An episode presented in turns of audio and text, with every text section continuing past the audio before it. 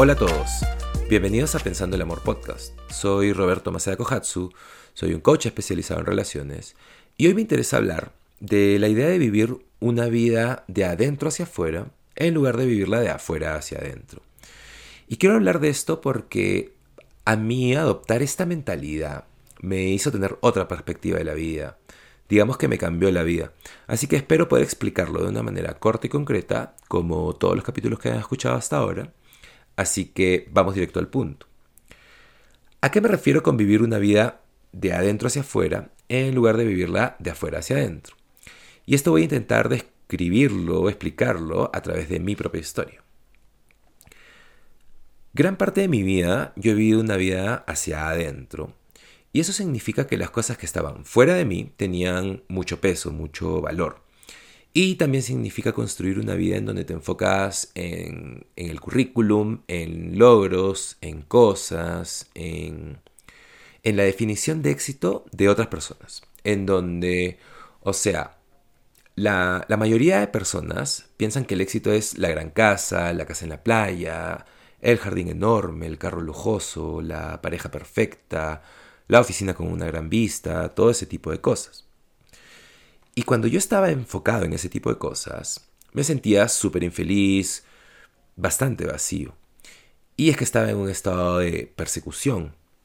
Y si no sabes a qué me refiero con el estado de persecución, escucha el capítulo anterior en donde hablo de el espacio de vida seguro. Pero a lo que voy es que esta idea de vivir hacia adentro significa poner un montón de peso y energía en perseguir cosas. Y esas cosas no tienen que ser literalmente cosas, pueden ser, no sé, cualquier cosa que pueda ser significativa para ti mientras estén fuera de ti.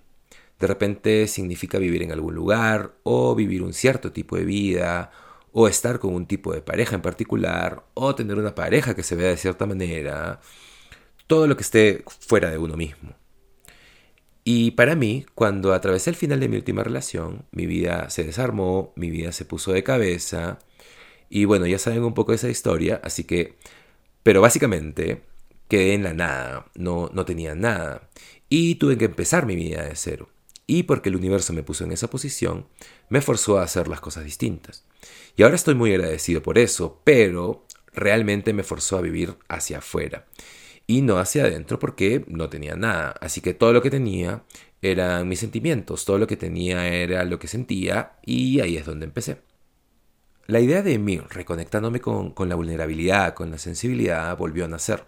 Y eso es algo que había rechazado toda mi vida, algo que nunca había practicado realmente o que oculté por mucho tiempo. La vulnerabilidad y la transparencia. Entonces había empezado a hacerlo, pero ahí es donde empecé a ser más consciente de eso. Y en ese momento no lo sabía, pero empecé a vivir una vida que se basaba en, o digamos que venía desde mi interior, era, era un proceso interno, y eso empezaba a manifestarse en el exterior. Así que empecé a hacerme preguntas como ¿quién soy? ¿Cuál es mi voz? ¿Cuál es mi mensaje? ¿Qué me gusta? ¿Qué quiero? Empecé a pasar mucho tiempo conmigo, establecí una nueva relación conmigo. Y claro, no solo escucharme, sino lo que sigue después. O sea, si sentía que me gustaba algo, o necesitaba algo, o algo se sentía real para mí, me daba a mí mismo el permiso para hacer esas cosas. Y me di cuenta que al hacer eso, empezaba a vivir una vida hacia afuera en lugar de vivirla hacia adentro. Y aquí está lo que sucede cuando vives así. Te vuelves mucho más auténtico, empiezas a confiar en tu verdad, empiezas a hacerte cargo y reconocer tus cosas, empiezas a reconocer tus sentimientos, empiezas a preocuparte mucho menos de, de, la opinión que los demás tengan sobre ti.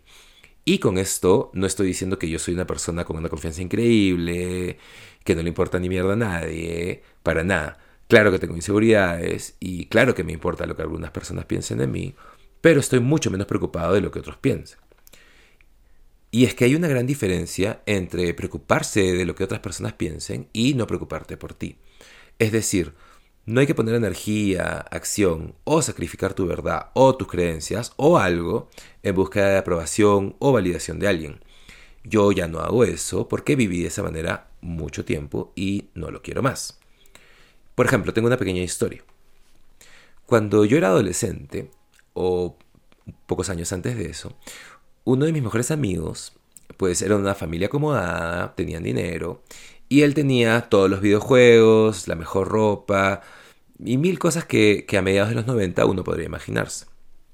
Y él y yo andábamos juntos todo el tiempo, teníamos muchos intereses en común y recuerdo que nos encantaba salir en bicicleta, pero solo teníamos la suya, así que andábamos como podíamos. Y recuerdo que un verano mi mamá hizo un esfuerzo enorme y por fin logré tener una bicicleta. Y no solo una bicicleta, sino exactamente la que yo quería.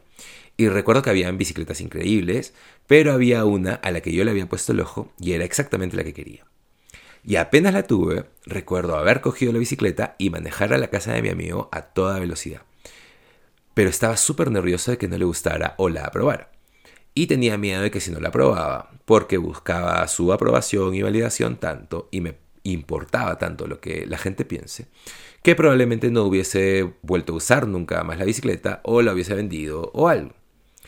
Sin embargo, mi verdad era que me encantaba y disfrutaba mucho de esa bicicleta. Y claro, ahora que me pongo a pensar en eso, pienso en lo ridículo que era. Y me recuerda la poca postura que tenía. Me, porque me dejaba llevar por todo a mi alrededor. Era muy loco.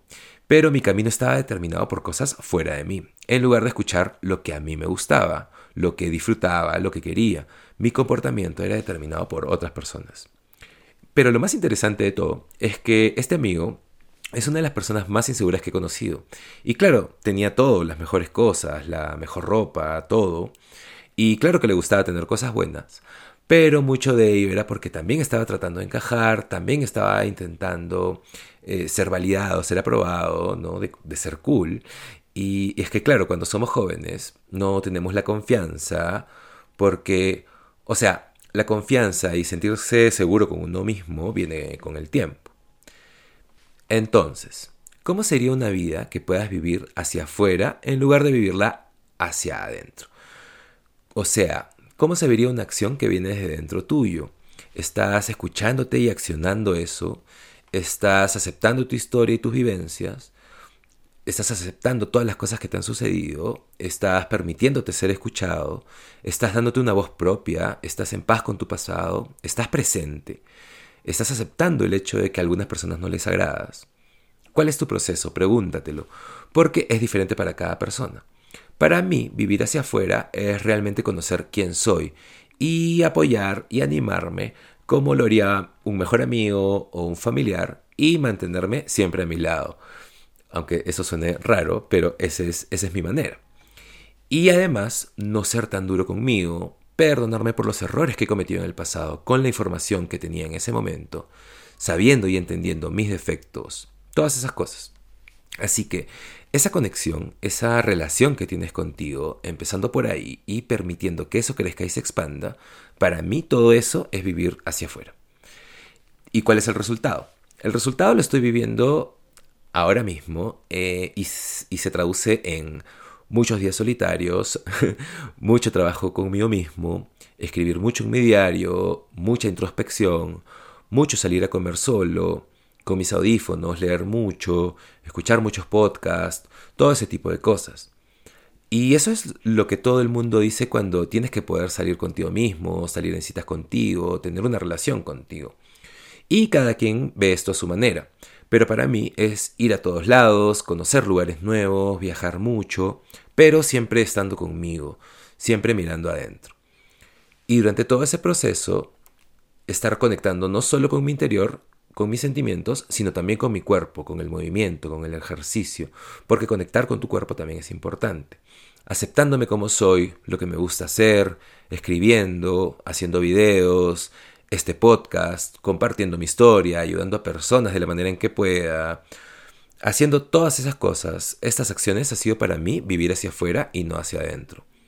Y el resultado, y escúchame, o sea, aún quiero cosas, mi vida no es para nada perfecta, aún estoy conociéndome, aún estoy creciendo, pero mierda, la diferencia es grandísima, tengo mucha paz, mucha comodidad conmigo. Y eso no significa que no tengo inseguridades, porque todos tienen inseguridades. Siempre voy a tener inseguridades. Pero estoy bien conmigo y estoy bien con el lugar en donde estoy. Y cuando estás bien con eso, estás creando espacio para, para mucha más gratitud. Y cuando estás agradecido, eres más optimista, aprecias más las cosas. Cuando estás agradecido puedes vivir en una frecuencia más alta, dar más, construir más y ser más productivo, porque todo se alimenta entre sí. Y ahora estoy tan agradecido y contento con la vida que tengo algunas cosas, cosas que he construido, que estoy construyendo, porque todo empieza a darse de manera más orgánica. Y claro, nada es de la noche a la mañana, no estoy diciendo eso, todo esto toma tiempo, pero todo empieza a alinearse poco a poco. Pero no es fácil, hay trabajo que hacer, hay trabajo necesario, pero cuando las cosas se alinean, todo se siente más orgánico, encuentras tu propósito, eh, avanzas hacia una dirección, digamos que te mueves hacia tu norte. Y creo que cuando vives una vida hacia afuera, cuando logras construir lo que quieres construir y encuentras todas esas cosas, te vuelves mucho más sólido contigo mismo porque has hecho mucho trabajo interno. Ya eres feliz por dentro. Y todas las demás cosas son añadidos, aderezos, ¿sabes? La casa, el carro o cualquier cosa que quieras en la vida es un añadido.